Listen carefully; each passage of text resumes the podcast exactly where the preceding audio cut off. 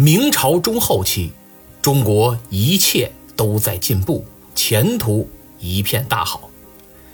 来自意大利的传教士利玛窦在《中国札记》里写道：“这里物质生产极大丰富，无所不有。糖比欧洲白，布比欧洲精美，人们衣饰华美，风度翩翩，百姓精神愉快，彬彬有礼，谈吐文雅。由此，我们对当时人民的生活方面。”大概有所了解。工业生产方面，无论是铁、造船之类的重工业，还是丝绸、瓷器这样的传统手工业，明朝在世界都遥遥领先，工业产量占全世界的三分之二以上。政治思想方面，王福之提出了虚君立宪的思想。他说：“预定议事之规。”指天子于有无之处，就是预先要制定好世代不变的法律法规，将天子摆在可有可无的位置上。可见他主张用法律裁决天下事务，自天子开始都要受法律的约束与裁决，而累世不变的就是宪法，宪法高于一切。即使天下再度易手，再次改朝换代，新的王者也不能轻易改变宪法。这句话即使到今天依然振聋发聩。科学技术方面，16世纪中叶至17世纪中叶的一百年间，我国科学技术史上迎来了一个群星璀璨的高峰时期。各种科学成果异彩纷呈，同时出现了方以智、李时珍、徐光启、徐霞客、宋应星五位科学巨人。就在明朝灭亡的十年之前，徐光启还主持修编完成了《崇祯历书》。与同时期的西方相比，就在前一年，公元一六三三年，被誉为。近代科学奠基人之一的伽利略，却遭罗马教廷判处终身监禁。这可以说是中西方在天文学上的鲜明对比。明朝的崇祯皇帝给予科学的支持远远超过欧洲。请大家设想，如果一直这样发展下去的话。当今世界第一强国很有可能是中国。然而，历史没有假设，明末千年不遇的天灾和种种主观客观因素相叠加，使这一切终究化为了泡影。中原大地堪称四害的水灾、旱灾、蝗灾和贪官。几乎在同时全国性爆发，导致民变四起，最终李自成、张献忠掀翻了大明王朝。公元一六四四年，清军趁农民起义掀翻明朝的时机，在吴三桂的指引下乘虚而入，从此中国陷入了万劫。不复之地。入主中原之后，满族统治者惊讶于汉文化的灿烂辉煌，也越来越为自身文化的粗鄙而感到自卑。汉民族的语言文化典章制度，在他们眼里简直是尽善尽美。故宫太和殿的巍峨雄伟，北京汉族人民的文质彬彬。天坛祈年殿的恢宏壮丽，与自己在大兴安岭捕捞大马哈鱼、猎杀东北虎的生活比起来，这差距实在太。于是，满族统治者就照搬了明朝的许多制度，学习了汉族的很多文化，这叫汉为满用。然而，身为统治民族的满族，毕竟是少数，凭借快马弯刀，暂时实现了多数服从少数。但我们知道，一贯都是少数服从多数的，所以。如何让多数长期服从少数？如何使自己的统治长治久安，不重蹈蒙元覆辙，被汉人赶走，便成为摆在满洲贵族面前最为紧迫、亟待解决的问题。于是，清朝统治者开始全方位、多角度、立体化的对中国人进行改造。这是有利于自己统治的改造，深入骨髓和大脑的改造，堪称基因重组。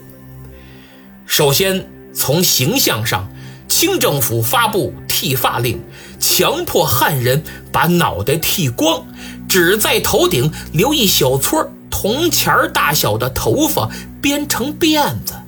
这种形象极为丑陋，so ugly。欧洲人讥讽地称之为“猪尾巴”，这是对人格和民族感情的极大亵渎和侮辱。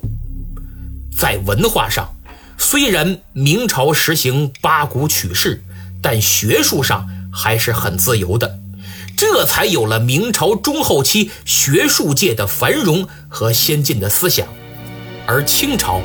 不仅继承了明朝的八股取士，还取消了学术自由。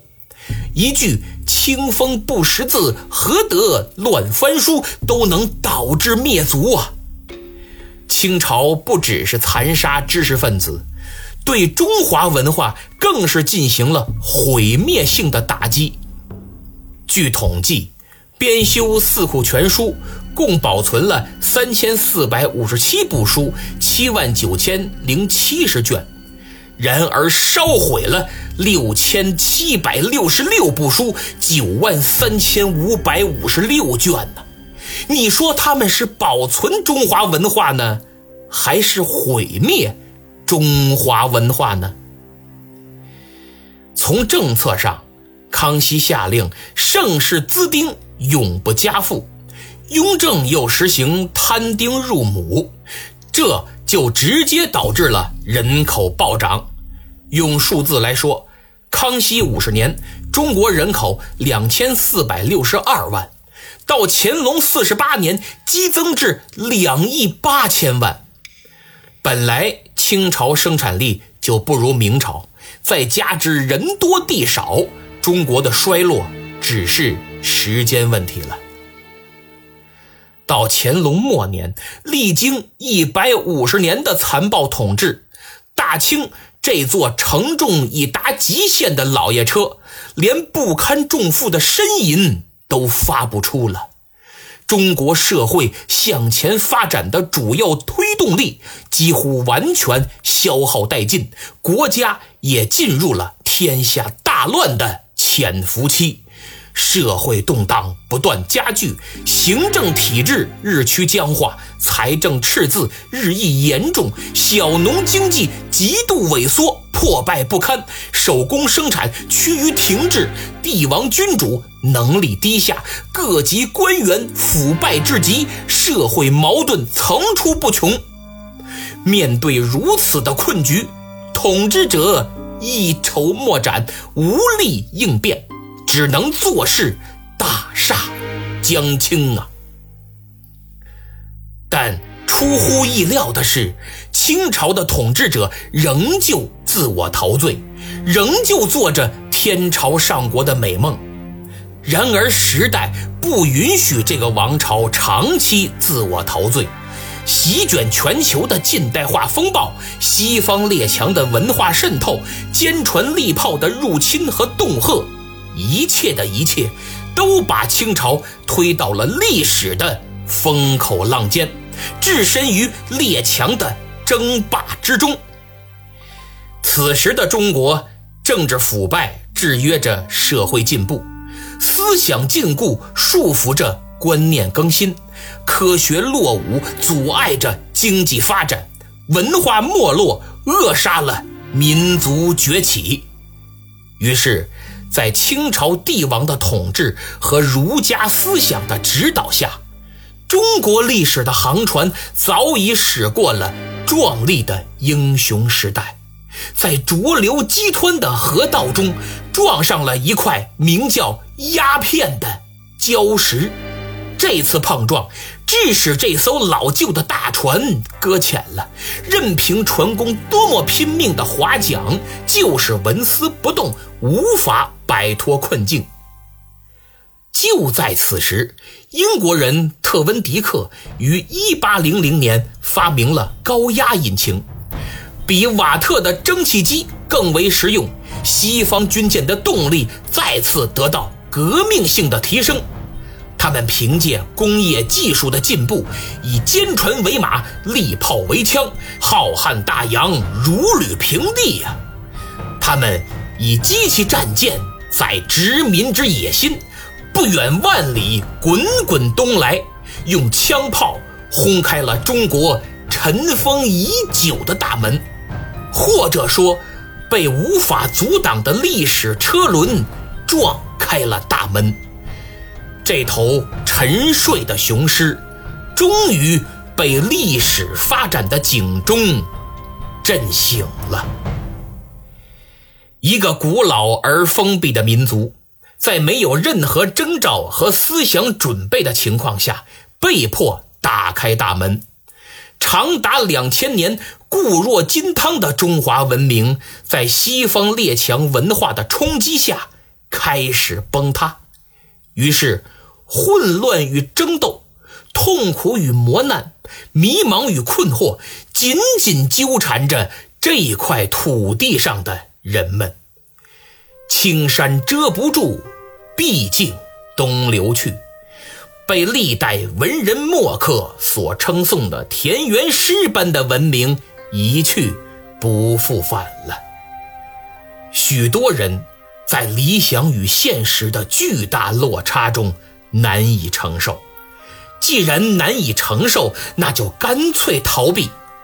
他们不敢面对现实，依旧沉浸在对旧有文化的陶醉之中，拒绝接受西方的先进文化。这样一来，昔日自豪的文明变成了沉重负担，阻碍着这个国家在近代的道路上前行。昔日完备的文化。成了前进道路上巨大的绊脚石，大清国那迈向未来的步履是那样的蹒跚而彷徨，踟蹰而颠滞，使后人不忍回首这段岁月。在外国人眼中，中国的一切都曾经非常美好。法国大思想家伏尔泰在《风俗论》中说：“中国是世界最公正、最仁爱的民族。”哲学家在东方发现了一个新的精神和物质世界。中国是世界上最优美、最古老、最广大、人口最多和治理最好的国家。中国人是在所有人中最有理性的。奥地利女王玛利亚也曾说：“与来自中国的财宝相比，世界上所有钻石都一文不值。”十三世纪，意大利的马可·波罗说道：“中国地大物博，国泰民安，臣民身居大厦，衣着锦绣，地面生长着奇花异草和丁香、八角、肉桂。”豆蔻等西方上流社会必不可少的高级调味品，地下则遍布黄金、白银等西方人梦寐以求的物品。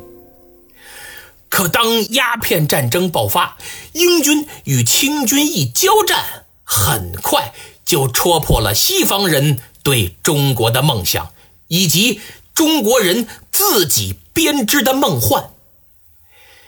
鸦片战争以前，由于一些商人的介绍，西方人感觉这个大国已经不像原来那么高大了，但他们的认知仍充满了主观色彩，比如金碧辉煌的宫殿、高大坚固的城墙、美轮美奂的珍宝、蹒跚而行的小脚女人、昏昏欲睡的人吸食着鸦片，等等等等，这些主观色彩随着战争的进行而变得客观起来。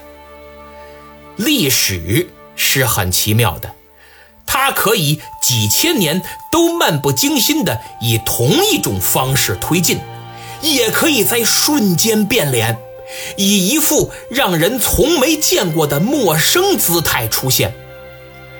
身处千年大变局的近代中国，其历史的走向就让人感觉无比陌生。在《剑桥中国晚清史》中。有这样一段话：中国在十九世纪经历了一出完全的悲剧，成了一次巨大的、史无前例的崩溃和衰落过程。这场悲剧是如此缓慢、无情而又彻底，因而他更加痛苦。旧秩序为自卫而战。他缓慢的退却，但始终处于劣势。灾难接踵而至，一次比一次厉害。直到中国对外国人的妄自尊大，北京皇帝的中央集权，占统治地位的儒家正统官及由士大夫组成的统治上层，一个接一个被破坏、摧毁为止。鲁迅先生说。因为遭受着侵略，就和这阳气为仇；更进一步，则敌意和这阳气反着来。他们活动，我偏静坐；他们讲科学，我偏伏击；他们穿短衣，我偏着长衫；他们讲卫生，我偏吃苍蝇；他们健康，我偏生病。这才是中国固有的文化，这才是爱国。这才不是奴隶性。正是鲁迅先生刚刚说的这些做法，才进一步酿成了中国近代失败的悲剧。所以他又说，中国是世界上国耻最多的国家。诚如所言，历史进入十九世纪，中国经历了悲剧。而谁又能想到，这个悲剧居然是由一个从植物中提取的化合物所引发的？这个化合物就是鸦片。它是一个偶然，也是一个必然。它的作用使我不禁想到伊甸园里的禁果：亚当夏娃因为一条蛇的诱惑，偷吃禁果后。被赶出了伊甸园，从此便有了人类。同样，大量的中国人因为英国人的诱惑而吸食鸦片之后，中国也被赶出了世界强国之林，也便有了近代的悲剧。其实，不管有没有那条蛇，人类终究会出现。不管有没有英国人卖给我们鸦片，中国近代也终究会挨打，这都是逃不掉的宿命，只看它来的或早或晚。